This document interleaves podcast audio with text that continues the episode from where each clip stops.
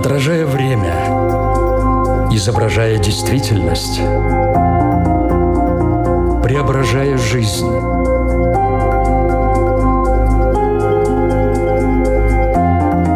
Форма выражения. Программа о том, как мы проявляем себя в этом мире.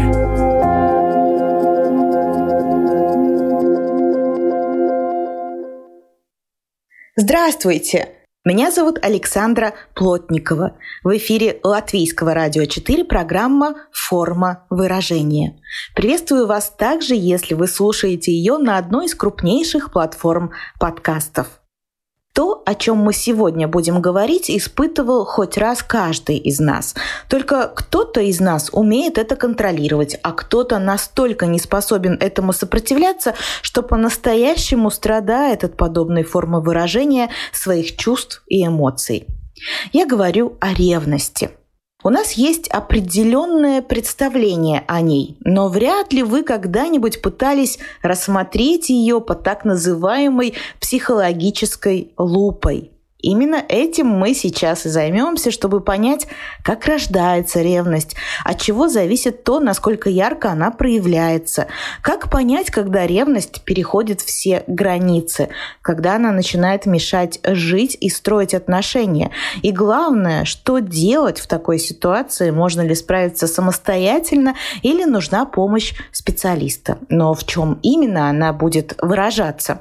Подробнее обо всем расспросим эксперта программы. Знакомьтесь, гештальт-терапевт Яна Кисик. Здравствуйте. Здравствуйте, Александра. Приятно, что вы меня позвали как эксперта на вашу программу. Замечательно. Форма выражения. Предлагаю начать программу с простого, но очень важного вопроса. Что же такое ревность? Это чувство, эмоция или просто наша реакция на происходящее?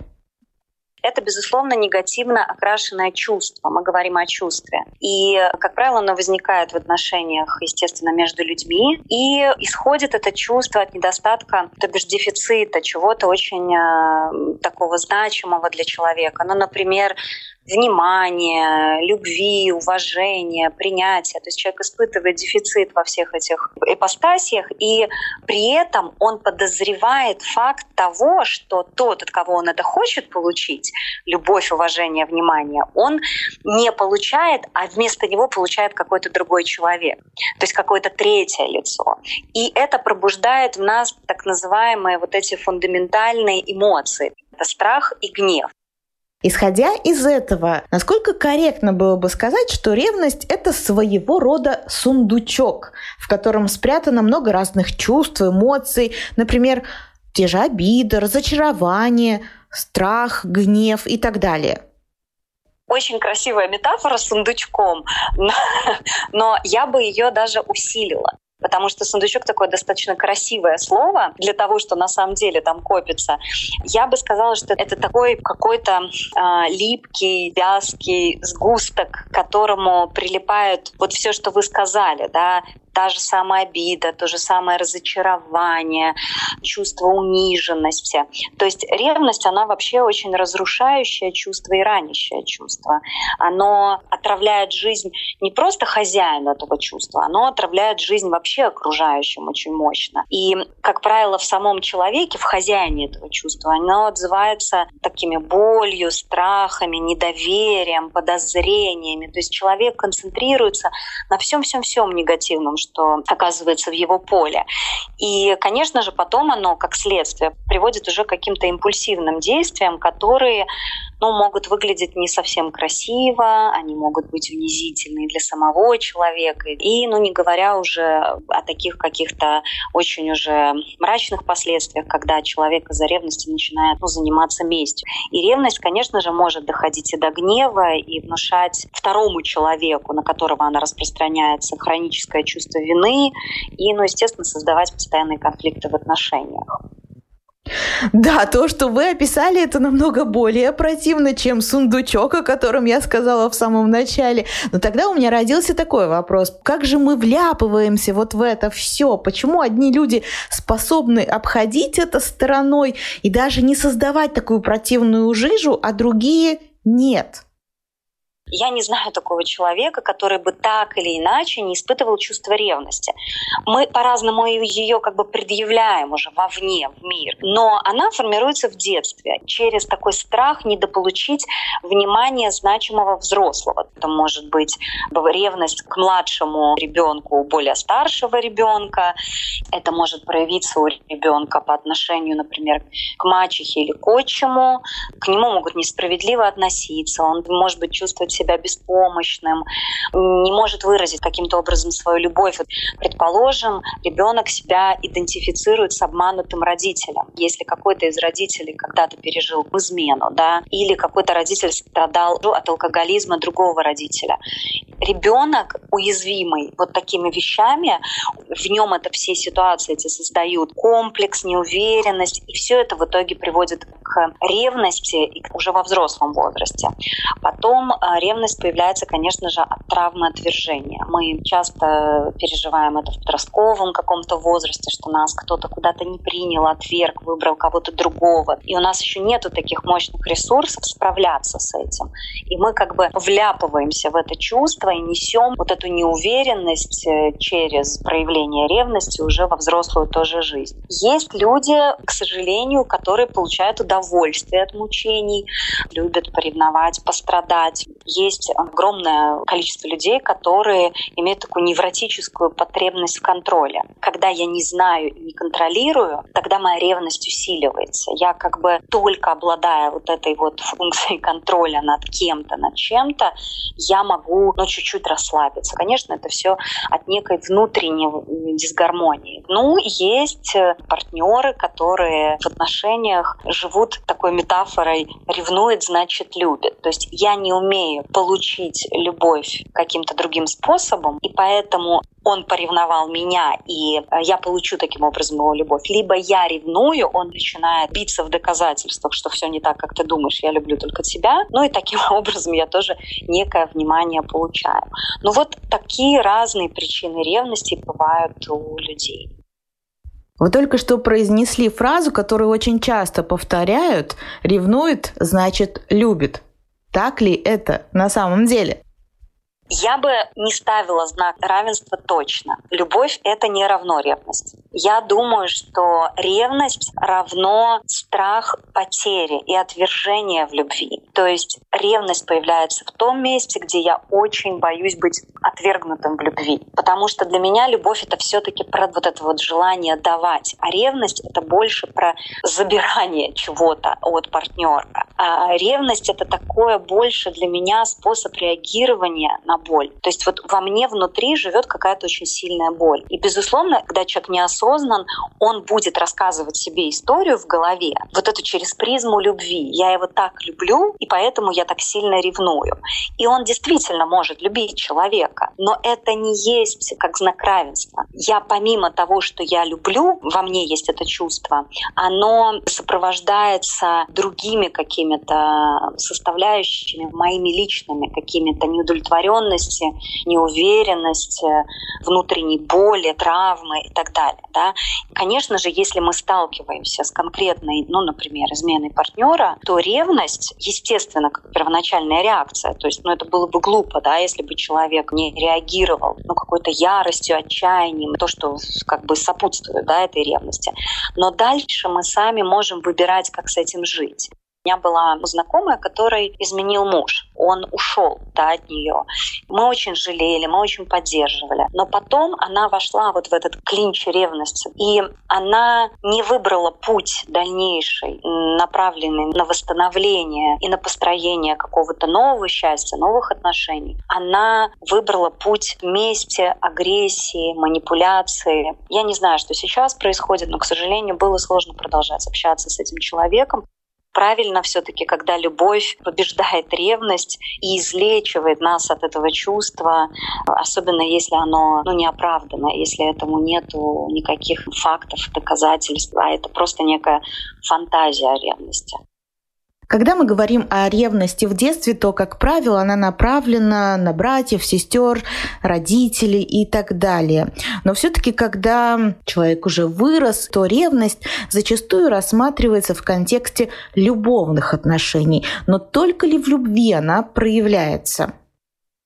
Нет, я думаю, что совсем не только в любви она проявляется. Ревность, она проявляется, когда мы испытываем некий дефицит, а дефицит, соответственно, рождает некую потребность в каком-то важном, значимом для нас чувстве, в котором мы, например, если мы говорим, что ноги растут из детства, мы были уязвлены. Например, в уважении. Соответственно, если я ну, не получаю уважения от значимого, опять-таки, человека, но вижу при этом, что этот человек может испытывать уважение к некому другому третьему лицу, то я тоже буду испытывать это чувство. Ну, например, даже а, ревность к руководителю. Ну, например, в бизнесе есть начальник, который поощряет вниманием, очень уважает какого-то сотрудника. А я вот тоже из кожи вон лезу, стараюсь, но этого внимания не получаю, этого уважения, этого признания, скажем так.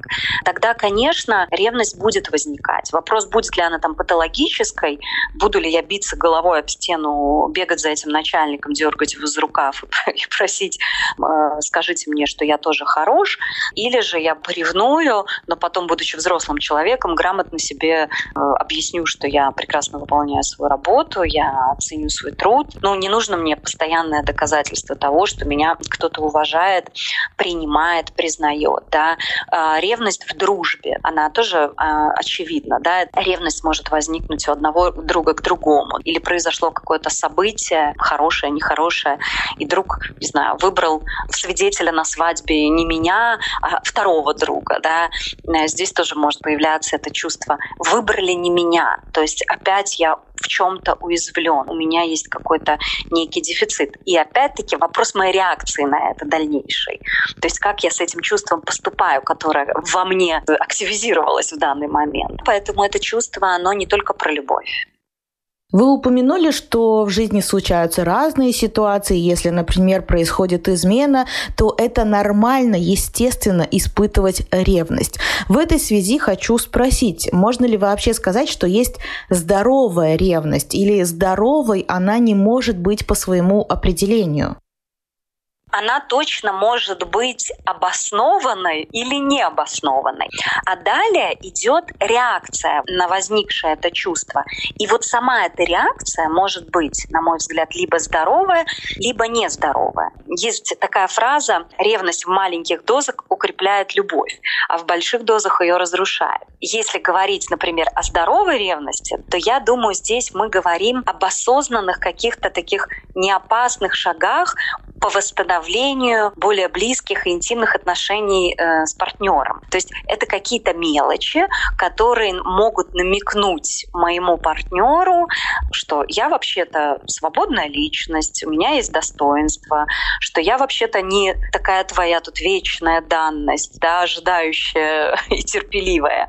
То есть в моем представлении здоровая ревность — это что-то, что заставит увидеть э, вашего партнера вас снова. И, например, за задуматься, ну вот а как интересно будет вот жизнь без нее? Являюсь ли я вообще ценностью для своего партнера? Ну как бы может сделать что-то, некие такие шаги, чтобы это ему помогло вспомнить, как он сильно меня любит, да? И это не то, что я даю какие-то явные поводы, например, для ревности, или я его начинаю мучить этой ревности.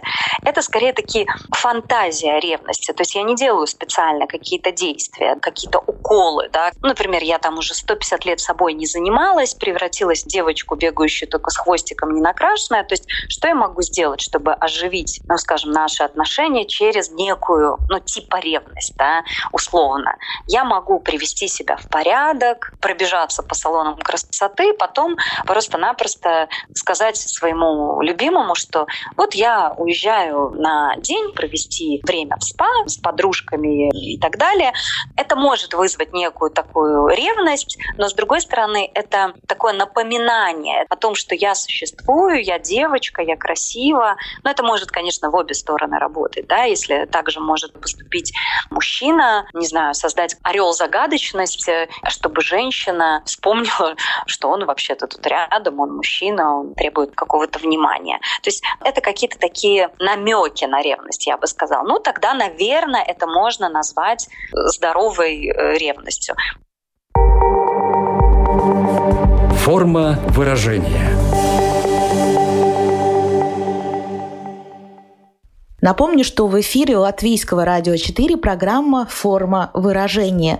Мы говорим сегодня о ревности, о том, как она зарождается, какие формы проявления может принимать. А теперь под нашей психологической лупой окажется мужская и женская ревность. Есть ли типичные отличия, которые мы можем сейчас назвать одной от другой? Да, мужская и женская ревность немножко отличаются. Для этого нужно заглянуть немножко в историю. Особенности конкуренции повлияли на то, что женская и мужская ревность отличаются. Как? Эволюционное значение мужской ревности какое было? Ну вот раньше, давно-давно. Почему мужчина мог ревновать? У него была, в принципе, на это одна причина — оградить себя от выращивания чужого потомства. Кстати, это было нередким явлением в условии полигамии, поскольку самец не мог быть на 100% уверенным, э, вообще его это ребенок или нет, тогда же не было тестов ДНК, да, чтобы проверить, перепроверить. И вот этому мужчине-самцу ему было важно, чтобы дети, которых он воспитывал, это были его дети. И поэтому ревность стала сильнее проявляться вот в то время, в древнее, в отношении именно сексуальной измены. То есть мужчина, он больше больше, скажем так, включается на ревность по поводу сексуальных аспектов. Для женщины ситуация обстояла иначе. Да, они пытались сделать так, чтобы все возможные ресурсы, которыми обладает их партнер, их мужчина, он тратил только на нее и только на ее потомство. То есть если он приносит мамонта, то только ей, значит, ее детям. Эти ресурсы не должны были доставаться вот никому другому. И это было потому, что залогом выживания. Поэтому женская ревность потребность стала сильнее именно в плане эмоциональной измены, чтобы партнер уделял больше внимания ей, ее семье, а не там где-то кому-то там на стороне. Ну, соответственно, вывод. Раньше ревность была важна для выживания в связи с ограниченностью ресурсов и возможностей. Собственно, вот оттуда эволюционировала ревность. И вот есть такое тоже понятие, где-то когда-то я прочитала или услышала, что мужчина ревнует, потому что слишком любит себя самого, а женщина ревнует, потому что недостаточно любит себя. И вот здесь, конечно, наверное, мои коллеги бы имели какие-то свои на этот счет мнения, но если говорить обо мне, я думаю, доля правды есть. Э, статистики как таковой нету, но опыт э, в работе и в жизни я вижу, что мужская ревность действительно очень часто сопряжена с чувством собственности. Вот она моя, никто не имеет права, даже если я сам буду изменять, вот она все равно не имеет права этого делать, потому что вот моя территория, моя женщина, а я могу делать при этом даже все, что хочу, и даже не уделять ей внимания. У женщины же ревность часто возникает по причине уязвимости, недостаточной любви к себе, потому что женщина в отношениях, она часто сливается с мужчиной, и она начинает терять себя и любить мужчину больше, чем себя. Исходя из этого, в этой цитате есть смысл, что да, мужчина больше ревнует из-за любви к себе, а женщина из-за нелюбви к себе. Но, конечно, здесь многие со мной, думаю, эксперты могут поспорить. И есть какая-то другая позиция, наверное. Как правило, то, что человек ревнивый, мы замечаем не сразу. Но можно ли по каким-то тревожным сигналам еще в начале отношений понять, что этот человек очень ревнивый? Э, если мы говорим, что человек очень-очень ревнивый, ну, патологически ревнивый, да, то это чаще всего люди, которые неосознанно в своих чувствах. Им свойственна хроническая неуверенность в себе, сопровождающаяся вот этим чувством ревности, но, скорее всего, это такие достаточно сильно травмированные люди. И они несут вот эту свою боль, которая живет ну, в них, как красный флаг. Им очень сложно разбираться в истоках своего вот этого недоверчивого отношения к людям. И они уже даже запутались, они уже заблудились, они уже сами не знают, откуда ноги растут. И долгое вот это проживание в этой боли, к сожалению, делает ревнивца достаточно изощренным манипулятором. И поэтому зачастую, когда мы встречаемся с такими людьми, они уже научились очень хорошо прятать это и скрывать какое-то время. Потому что основная задача такого человека сначала очаровать нас а потом уже включить свой какой-то контроль и недоверие, потому что, ну, по факту это в нем внутри живет. Но такого человека, если присмотреться, распознать, в принципе, можно. Ну вот, например, он будет очень негативен в эмоциях по отношению к другим людям. Пример он может вам сказать, та женщина была такой ужасной, отвратительной, вела себя как там, не знаю, девушка легкого поведения, а вот ты такая замечательная, я вижу, какая ты скромная, заботливый и так далее. Либо этот человек в вашем общении будет вспоминать какие-то истории, связанные с ревностью, что кто-то что-то кому-то изменил, кто-то кого-то предал. То это тоже может быть сигнал того, что человек этого очень боится и потом просто вас затюкает этим всем делом. Э, Еще ревнивцы выдают себя гипервнимательностью за вашими действиями. Ну, например, там в ресторане сидим, я посмотрю в сторону двери, а этот человек тут же может это заметить и спросить, ты что, кого-то там ждешь? Или кто-то там вошел? То есть он как будто будет всегда вас немножко преследовать в ваших действиях. Или он там может обратить внимание вы красиво одеты и с сарказмом сказать такой с подколкой, что ну вот на тебя сейчас все будут глазеть. Есть такое понятие, как спроецированная ревность. Это когда я сам способен на измену, но я все время ожидаю это от другого. Из серии «Лучше я первый изменю, чем изменят мне». Именно потому, что моя ревность очень мощная. И, возможно, такой человек себя будет выдавать, наоборот, излишним кокетством с другими людьми, с официантами, с барменами и так далее. Но потом на вас все будет спроецировано. Ох, как много масок получается у ревности, и они такие довольно благопристойные на первый взгляд, то есть ты можешь действительно под ними очень удобно прятаться так и есть. Ревность очень, она такая виртуозная штука, потому что человек настолько уязвлен в ревности, что он этого стыдится. Мы, когда уязвлены, мы стыдимся своей неуверенности. И поэтому человек в ревности, он такой становится виртуозным, он хочет всячески ее спрятать, прикрыть зачастую. И появляются те самые маски, о которых вы говорите. Гиперопекой может проявляться, такой чрезмерной заботой, контролем. То есть из серии «я знаю, как тебе лучше». Многие прекрасно прикрывают ревность любовью, то, что мы уже говорили. Там пропадают границы до того, что ты отдельная личность, и когда ты, не дай бог, немножечко отдаляешься, я начинаю страшнейшим образом тебя ревновать. А, Еще классическая маска ревности — это когда я проявляю спекуляцию здоровьем предположим, женщина, она становится такой бедной, больной, соответственно, она через чувство вины этого мужчину как бы ревнует, потому что якобы он должен с ней все время быть, ведь она такая бедная, несчастная, нездоровая, да. Ну и тоже классическое проявление маска ревности — это спекуляция на общими детьми. Ты там не можешь никуда ходить, заниматься спортом, не знаю, встречаться с друзьями, потому что у нас же дети, мы их оба решили иметь, и поэтому теперь оба с утра до ночи должны с ними проводить время, и ты ни на что другое как будто бы не имеешь права. Вот такие самые классические маски, наверное, я перечислила. Да, я очень надеюсь, что эта информация поможет кому-то вовремя распознать ту самую маску, под которой прячется ревность. А вот по каким маркерам можно понять, что она мешает, отравляет жизнь? Как ни странно, ты ведь не сразу ты и замечаешь, что вляпался в эту противную слизь под названием ревность. Да, к сожалению, часто люди замечают уже вот в тот самый, правильно вы сказали, вот такой момент, когда уже пошли такие токсичные процессы, если мы остаемся в метафоре там слизи какой-то, да, и липкости, такие процессы гниения пошли классическими маркерами того, что ревность отравляет нам жизнь, становится постоянный дискомфорт и ощущение униженности. То есть тотальное оно не то, что вот сегодня у меня так, а завтра у меня хорошее настроение. То есть я как бы погружен в большую часть времени вот в это чувство дискомфорта обязательно наше окружение начнет сигнализировать, то есть наши друзья, какие-то родственники, особенно если эта ревность необоснованная, да, они начнут замечать, что ну, с вами что-то не так.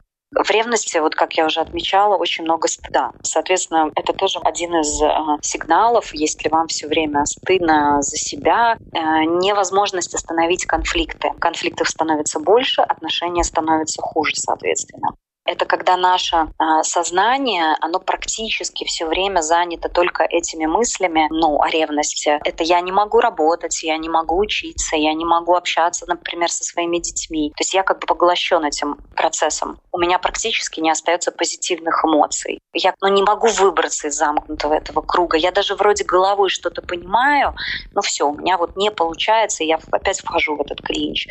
Когда мне невозможно принять решение. Например, человек действительно мне изменил, э, я очень сильно ревную, мне плохо, но решение выхода как бы из этой ситуации я принять не могу. Я не ухожу, но остаюсь тоже в постоянном конфликте.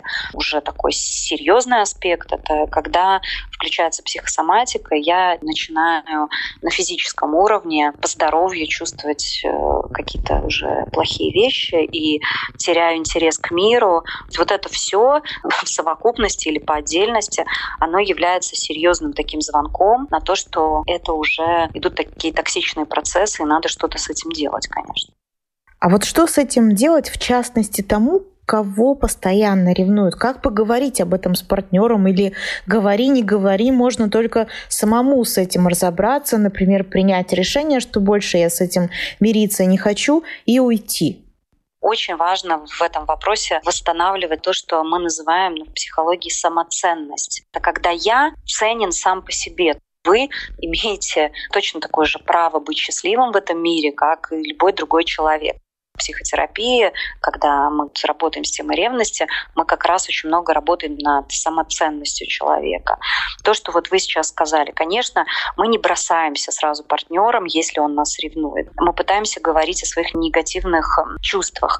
То есть как с одной стороны, так и с другой. То есть если я ревную, я пытаюсь объяснить природу, почему, да, не просто, что ты во всем виноват, обвинить, а я пытаюсь все-таки объяснить, что со мной происходит, на что я включаюсь так сильно. Например, говорю, я ревную к тому-то и к тому-то, мне не хватает от тебя того-то, того-то, я боюсь потерять в наших отношениях то-то, то-то, мне важно в наших отношениях то-то, то-то. То есть я пытаюсь вот эту вот неосознанную ревность перевести в какой-то такой более-менее осознанный текст. Но, конечно, если я с другой стороны баррикад, и ревность обрушивается на меня, и я не виноват, то я в первую очередь пытаюсь увидеть боль партнера. Как это может выражаться? Я могу сказать э, партнеру о том, что, слушай, ну я реально вижу, что тебе больно. Я понимаю, что что-то с тобой не то происходит, что ты включаешься на какие-то ну, несуществующие вещи. Давай об этом разговаривать потому что когда ты меня ревнуешь необоснованно, меня это тоже ранит. Но если это невозможно, то единственный, конечно, способ, вот как вы правильно сказали, Александра, да, а, решить для себя, приемлемо для вас это или неприемлемо, и где эта граница, а, за которой ваши чувства уже потеряны, на фоне вот этой ревности. Или же есть возможность еще их как-то спасти, восстановить, пойти к специалисту, прояснить какие-то непонятные моменты с помощью специалиста. Хороший специалист, на самом деле, он будет как раз показывать вот эти вот границы и представления человека о морали вашей семьи да, или партнерства. Но иногда есть точка невозврата, конечно, и об этом надо помнить. Если ваша ревность становится разрушительной, то это произойти может, и ну, любовь точно можно убить ревностью. Возможно, именно по этой причине многие советуют бороться со своей ревностью. Но может с ней не надо бороться, может с ней надо подружиться или научиться ею управлять, обуздать. Какой глагол самый правильный в этом контексте, Яна? я бы сказала, может быть, не бороться и, может быть, даже не подружиться, но встретиться хотя бы с ней лицом к лицу. То есть нужно понимать, что она живет в вас, эта ревность. Это некая отвергнутая вами часть или боль, которую вы игнорируете, которая таким образом проявляется. И она вас отравляет в первую очередь. Да? И познакомиться с ней можно посредством внутреннего диалога. Например, какие вопросы вы можете задать своей ревности. Когда вообще она пришла? Что явилось триггером этой ревности? Например, женщина была очень в себе уверенная, все нормально, ничего у нее такого не происходило в жизни, и ревновала она там, ну, не так уж и сильно. Но потом она, например, рожает ребенка, первые там особенно месяцы, полгода, да, она вся в бегах. Ей так кажется, что она теряет свою красоту, очарование, что кому-то не нравится, что вес появляется. И она теряет ту самую уверенность в себе. И тогда, если задаешь себе такой вопрос, приходит логичный ответ. Это появилось после рождения ребенка. И тогда я могу внутренне этот диалог продолжить. Да? А действительно это связано с тем, что мой партнер стал ко мне хуже относиться, и у меня появились какие-то подозрения. Или я сама проецирую. Может быть, он меня также любит, мой мужчина, да, но я проецирую на него сама эту всю историю, да, что я какая-то не такая из-за своей неуверенности. Фактически фантазирую, надумываю себе эту ревность. Потом очень хорошая такая, скажем, техника, когда я спрашиваю, как она проявляется внутри меня ревность. Каким бы чувством я ее назвала? То есть прямо называть словами. Не просто «я ревную», а, например, «я злюсь», или «я грущу», или «я обижаюсь. После этого, опять-таки, логично вытекает следующий вопрос, а что или кто мне может помочь, если я с этим не справляюсь, чтобы во мне успокоилось это чувство, или оно трансформировалось во что-то другое, или я убедилась в чем-то другом. Ну вот я, будучи эмоциональной девушкой сама по себе, когда у меня вот случаются какие-то такие приступы ревности где-то там внутри, неважно по какому поводу, я себе задаю такой провокационный вопрос. Яна, скажи, пожалуйста, вообще можно ли силой удержать какого-то человека в своей жизни, заставить себя там любить или заставить себя уважать или вынудить о себе заботиться. И мне как-то в этот момент становится очень все предельно понятно. То есть если мой партнер, единственное, что я могу сделать, я могу его об этом попросить. Там, ты не мог бы вот позаботиться обо мне, уделить мне больше внимания. И если партнер адекватный, он на это соглашается, то я быстро справляюсь с этим чувством ревности. А если он не соглашается, если он не хочет больше э, меня, как вот женщину свою, там, человека в своей жизни, то фактически мало что можно сделать да, с этим. И мне вот очень помогает этот такой внутренний диалог с самой собой. То есть это такой быстрый способ в момент приступа ревности себя немножко остановить и выдохнуть. Да, совершенно верно. Вот то, что мы делаем неправильно, да, я даже советую иногда, неважно, мы сейчас говорим, конечно, о ревности, но любая такая сильная эмоция, которая приходит, сделать даже какой-то ритуал. Например, я чувствую, что во мне поднимается гнев на фоне ревности или еще на, на фоне чего-то. Вот обойти три раза вокруг дома. Потом я среагирую. Вот я сейчас три круга вокруг дома обойду, но потом я среагирую. Или я такие над собой эксперименты ставила. Я, например, шла просто в контрастный душ. Вот я понимала, что окей, все очень плохо, у меня неосознанная агрессия, вот я сейчас схожу в душ, и тогда уже я это выдам. И, конечно же, как правило, вот эти ритуалы, они помогают остановиться и да, следующий этап — это вот этот внутренний диалог, который я начинаю с собой. Я позволяю себе поговорить сначала с собой, прежде чем нести это в мир. И если я в этом внутреннем диалоге понимаю, что это обосновано, и я имею право на эту злость. Но опять-таки этот ритуал предварительный и этот внутренний диалог помогут мне не наделать какие-то глупости, такие очевидные глупости, которые меня же могут унизить дальше. Соответственно, ну вот дыхание, дышим, пауза, какой-то ритуал и внутренний диалог. И уже потом мы начинаем действовать. Понимаю, что звучит в теории всегда очень все красиво, э, но когда мы с этим сталкиваемся, не всегда получается. Ну, поэтому надо заранее просто этот ритуал придумать, опробовать на не таких резких ситуациях, возможно. И тогда уже это, может быть, войдет в струю, и ты будешь его придерживаться. Мы все время говорим о том, что ревность — это чувство разрушающее, это все знают, но в первую очередь это чувство разрушает того человека, который его испытывает. Вот что делать, если человека замучивает ревность, он хочет от нее избавиться? Чем в этом вопросе может помочь именно специалист? Когда люди доходят до специалиста, это у меня вызывает, особенно с такими темами, невероятно глубокое уважение, потому что я предполагаю, что проведена такая внутренняя мучительная работа, и человек уже не просто обвиняет кого-то, он уже, знаете, прошел такой ритуал э, некого пожалей себя. Я считаю, это очень хороший ритуал, да, когда человек понимает, что ревность его разрушает, ему в первую очередь надо пожалеть себя. Не ругать себя, а пожалеть, сказать, что я страдаю, я себя теряю. Ведь в жалости к себе он в состоянии будет увидеть ту самую потребность, которую он очень долго игнорировал. Потому что, возможно, это ревность обоснованная. Возможно, действительно человек живет очень долгое время без внимания, без заботы, без уважения и так далее. И это прорывается ну, посредством вот этой ревности. Когда человек приходит к специалисту, по сути, он приходит с таким криком души «помогите мне и позаботьтесь обо мне», потому что мне нужно внимание хотя бы специалиста, да, и, конечно, работа специалиста это будет э, на поднятие осознанности, э, сначала на знакомство человека отчасти с самим собой, со своими какими-то дефицитами, соответственно, со своими потребностями, и дальше уже с каким-то планом экологичным способом, как это можно прожить, если надо принять последующее решение, связанное, например, с уходом от человека, который вызывает все время это чувство ревности, или наоборот, э, с принятием решения, что там ревность не обоснована и не имеет никакого отношения к этому человеку, а имеет отношение, например, к моему детству. Оттуда все произрастают, эти корни. Поэтому, конечно, со специалистом эти вопросы решаются ну, в разы легче, и с огромной, скажем так, человеческой поддержкой. Одним словом, мы можем сейчас сказать, что не позволяйте такому чувству, как ревность, отравлять вашу жизнь.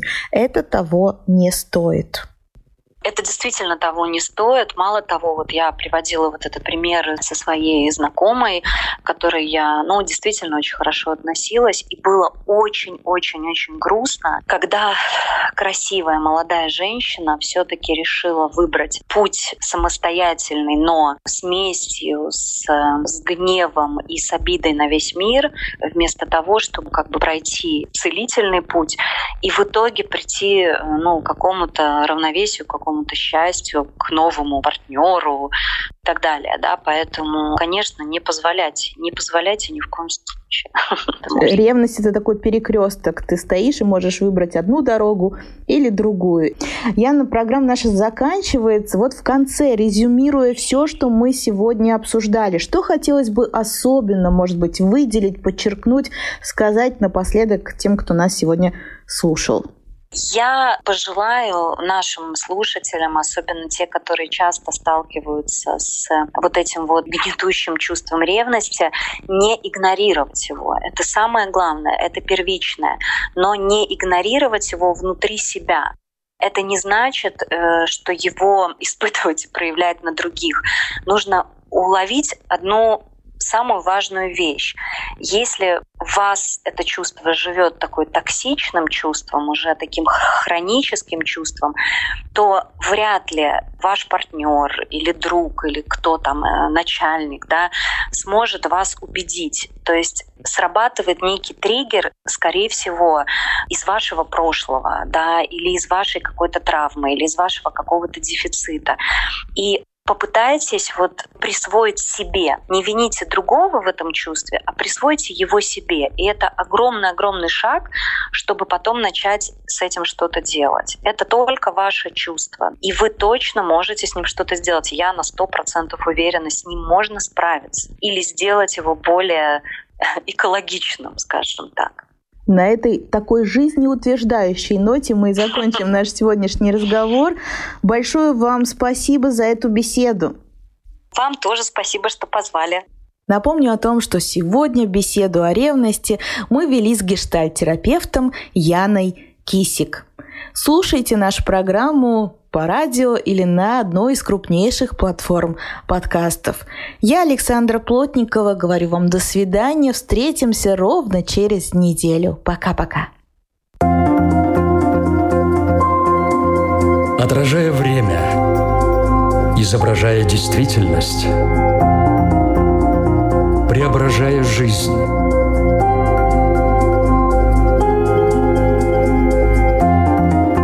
Форма выражения. Программа о том, как мы проявляем себя в этом мире –